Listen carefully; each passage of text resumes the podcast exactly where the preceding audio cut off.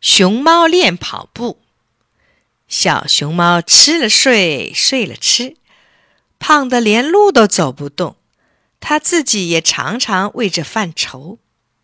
还是小山雀交给他一张药方，每天早晨爬山、跑步，锻炼身体，坚持下去，身体准会变得很结实。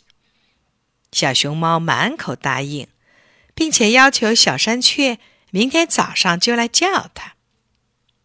树叶黄了，落了，天转凉了。每天清早，小山雀在天上飞，小熊猫在地上跑，整整练了一个秋天。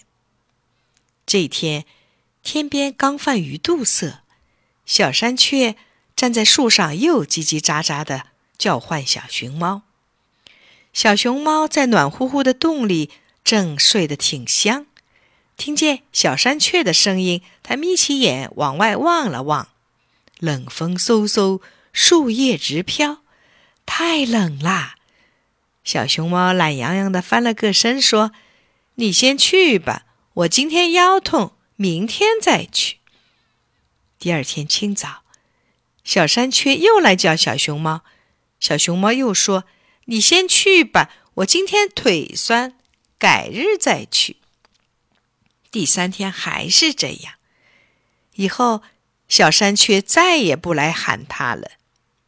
半个月过去，小熊猫显得比以往更加肥胖了，别说跑，连一条小沟也跨不过去了。